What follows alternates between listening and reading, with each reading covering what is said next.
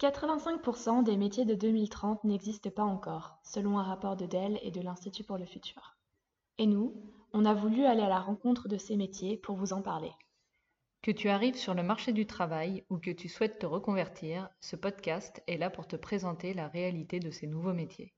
Si jamais tu as un métier d'avenir, n'hésite pas à nous envoyer un message sur LinkedIn, nous serions ravis de te compter parmi nos invités.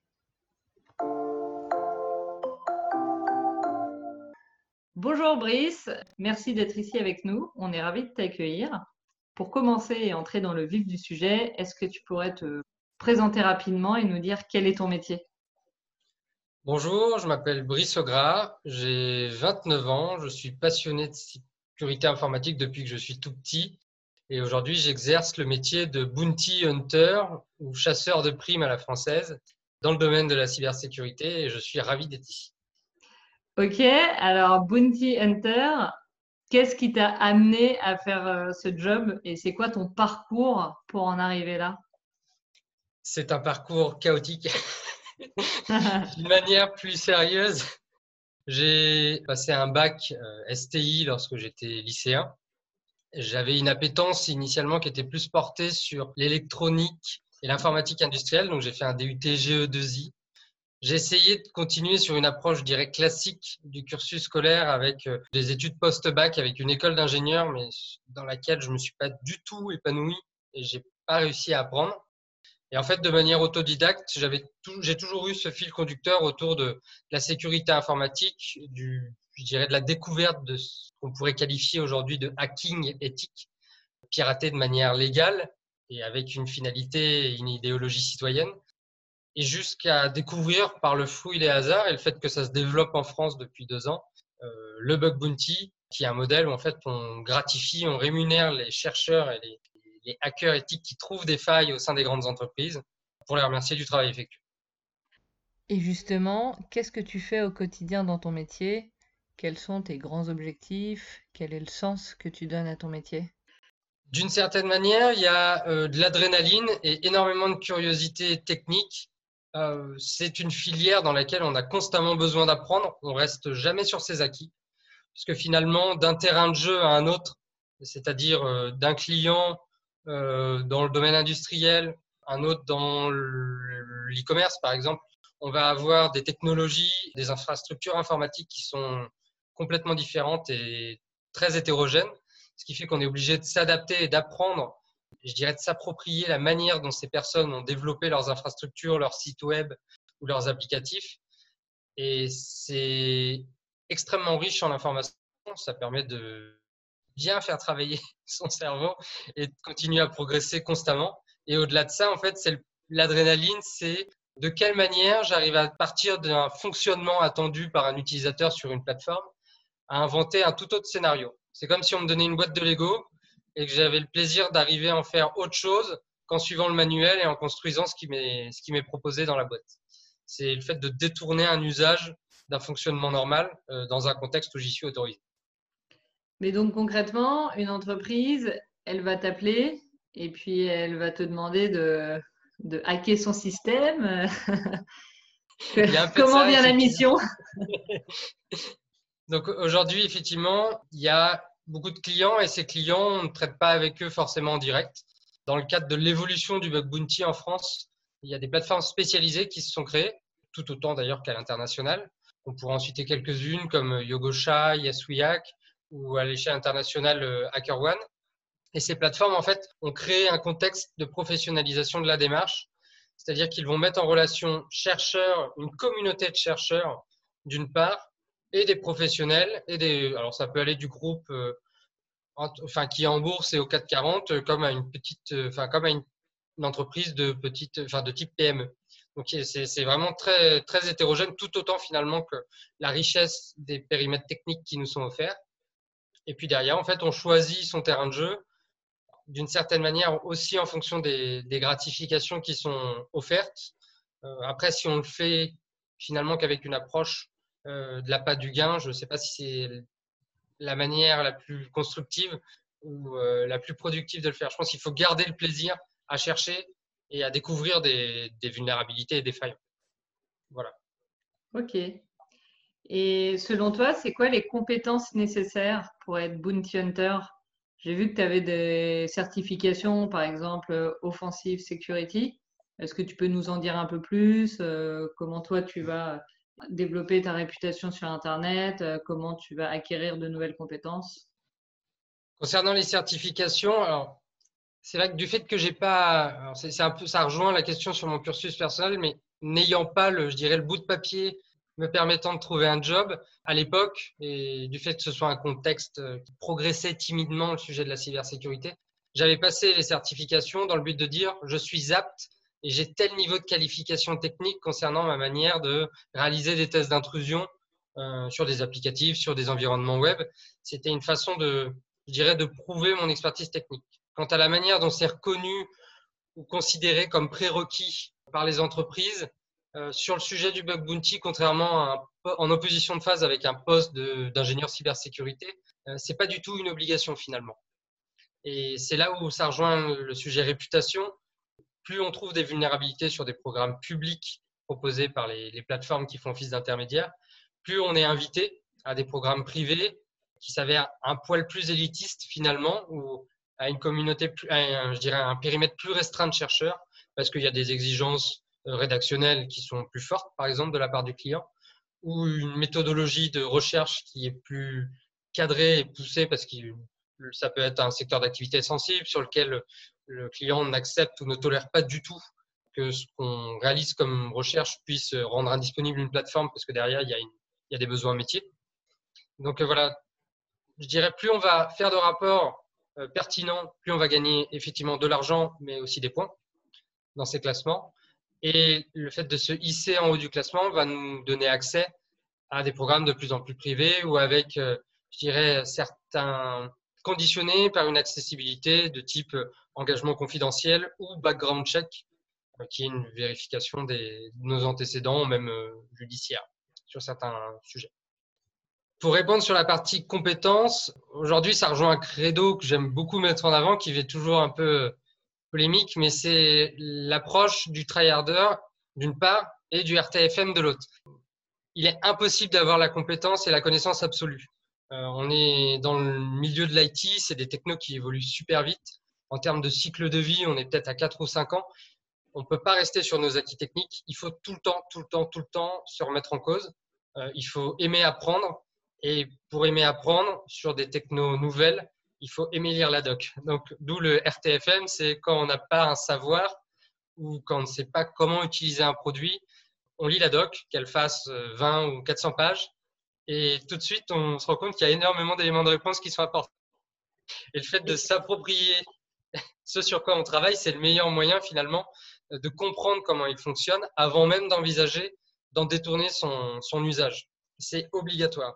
Et le tryharder, on va chercher des fois pendant très longtemps, des semaines, des mois, sans rien trouver. Mais je dirais que l'obstinence et la persévérance finissent toujours par payer. Ok, donc c'est un peu deux principes que tu vas appliquer. Et juste pour, euh, pour préciser, RTFM, ça veut dire Read the fucking manual. Exactement. ok, je vois. Et est-ce qu'il y a des groupes ou des communautés que tu recommandes aux gens de rejoindre en France ou à l'étranger? Oui. Alors aujourd'hui, il n'y a pas, je dirais, de, de communauté maîtresse qui existe parce que du fait que ce soit nouveau, c'est encore un peu disparate et désorganisé. Finalement, chaque plateforme intermédiaire va avoir sa propre communauté. Donc euh, Yogosha d'une part, YesWeHack de l'autre, ou HackerOne euh, en dernier. Ce qui est assez amusant, c'est que les chercheurs, finalement, sont inscrits globalement sur toutes ces plateformes euh, ou sur plusieurs de ces plateformes, ce qui fait qu'on croise souvent les mêmes. Et au-delà de ça, en fait, la communauté du hack au sens large et l'esprit du hacking a toujours été axé sur le partage.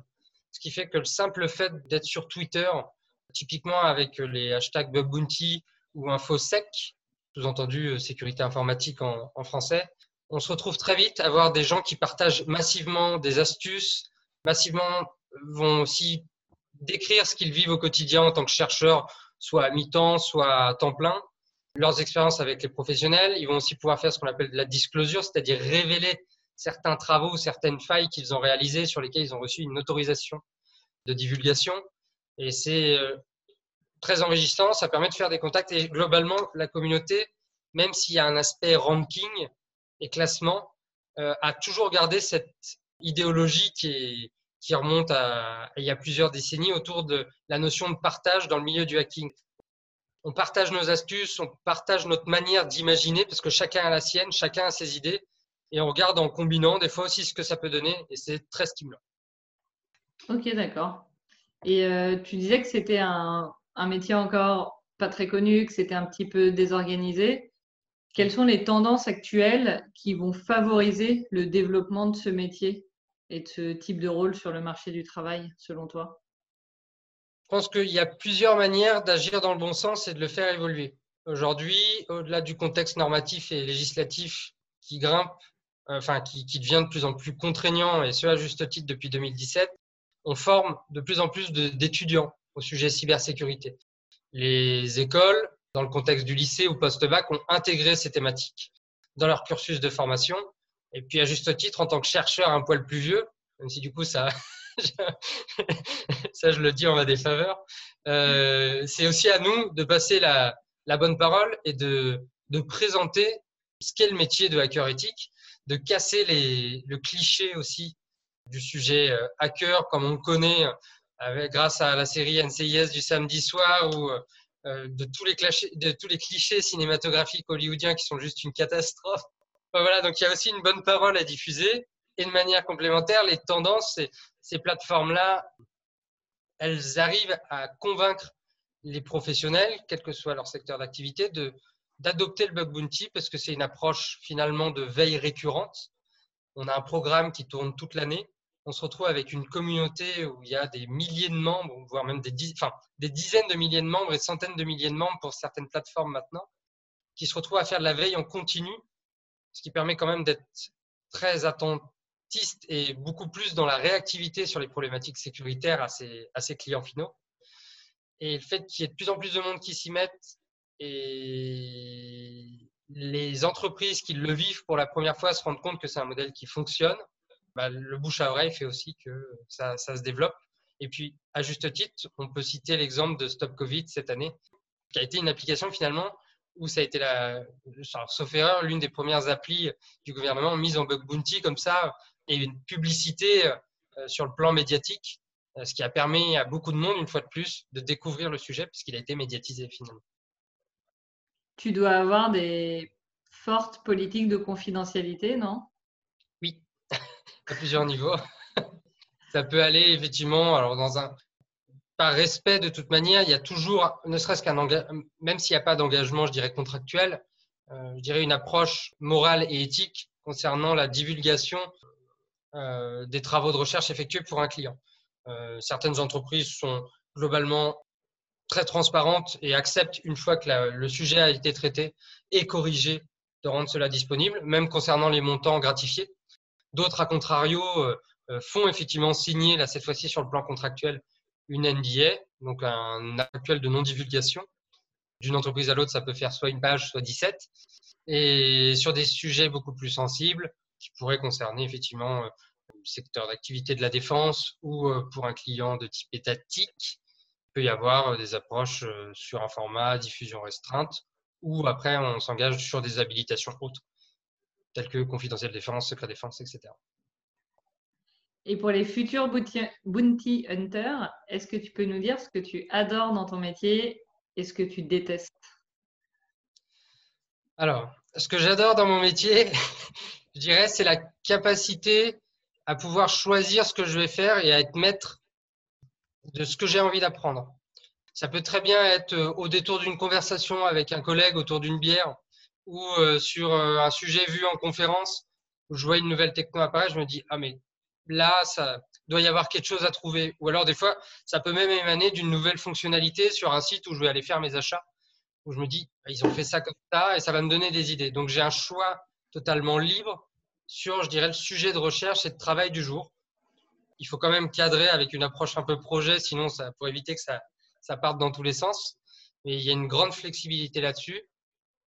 Alors, c'est un peu plus piège finalement et c'est l'entre-deux. Il y a une vraie liberté sur le choix des horaires de travail et sur le temps à y allouer. C'est quand même un luxe. On peut faire ça d'à peu près n'importe où. Alors, bien sûr, dans le respect de, je dirais, de la, confidentialité de ce qu'on diffuse à l'écran, mais rien ne m'empêche, si je le souhaite, de travailler dans un van, les pieds dans l'eau en Amérique du Sud, ou alors d'être à la maison ou sur le canapé. Je peux globalement travailler d'où je souhaite à travers le monde à partir du moment où j'ai un laptop et une connexion Internet.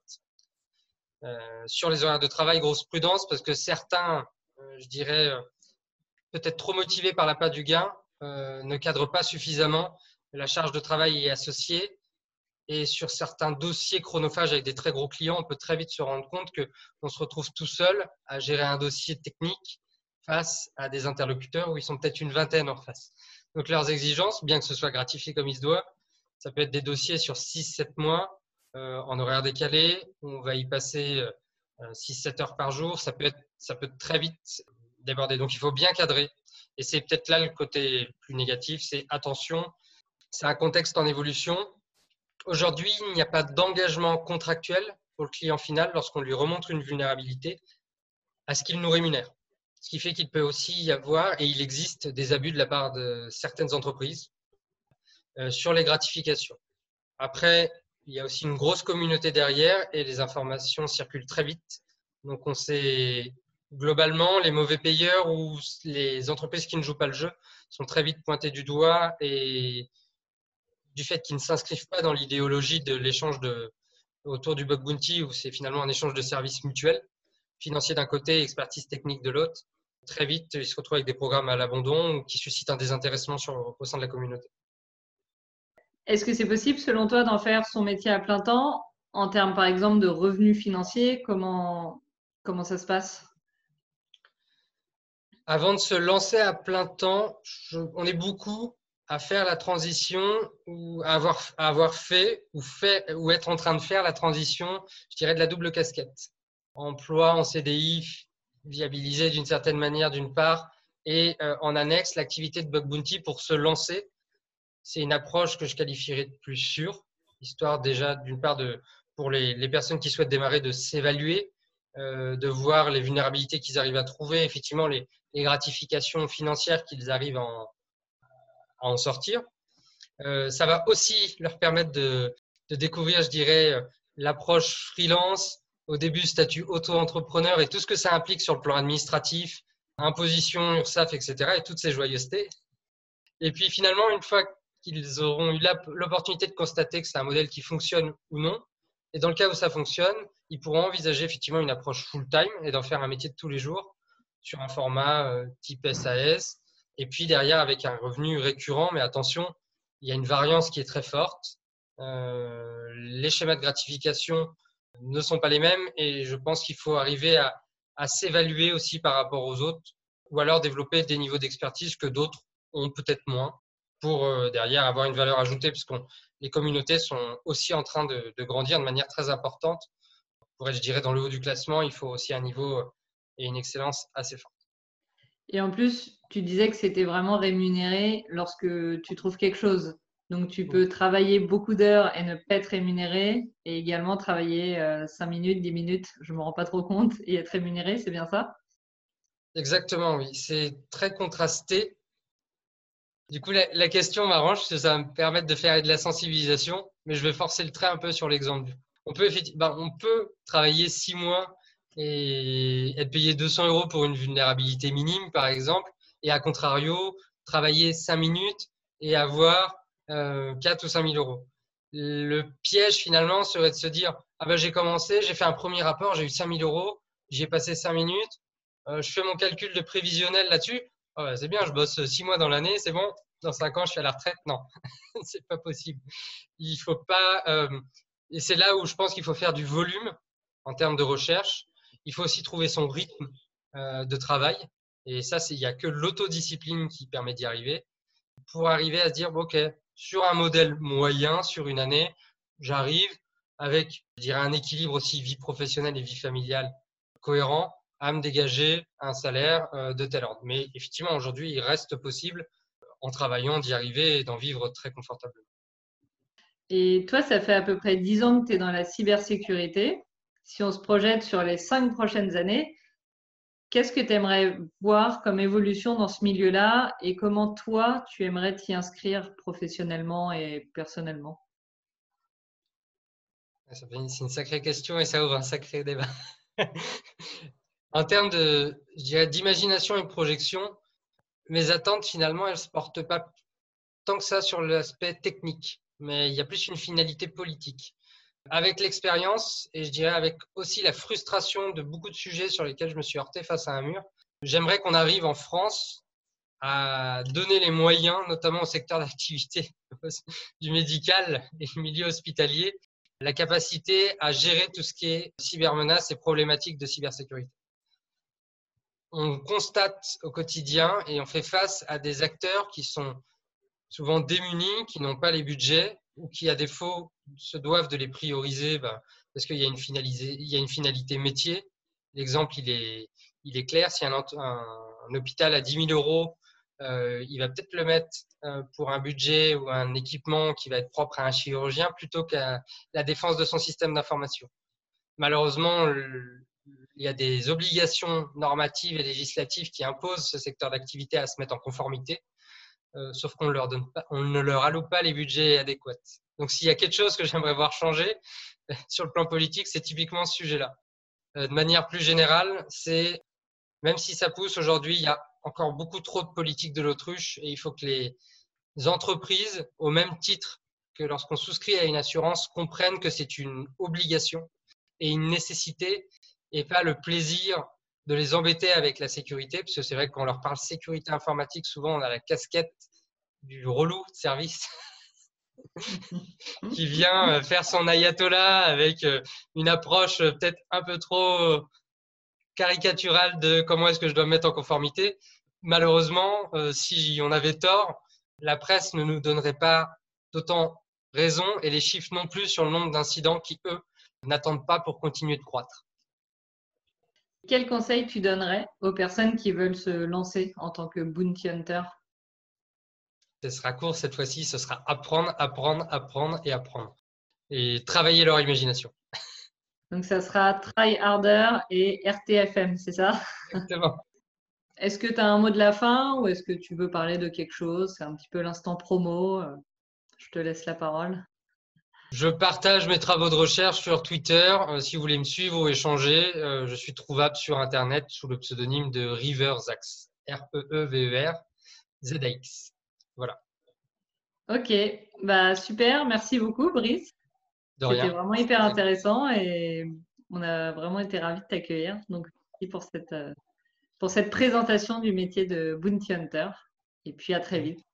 De rien. Merci à vous encore et puis au plaisir.